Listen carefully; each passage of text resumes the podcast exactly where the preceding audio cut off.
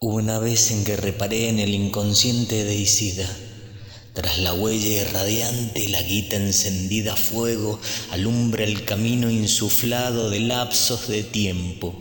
pues todo el silencio demolido le pertenece a nadie en la nada. Ahí, donde el reflejo del sendero onírico expresa el lenguaje escudado en la sien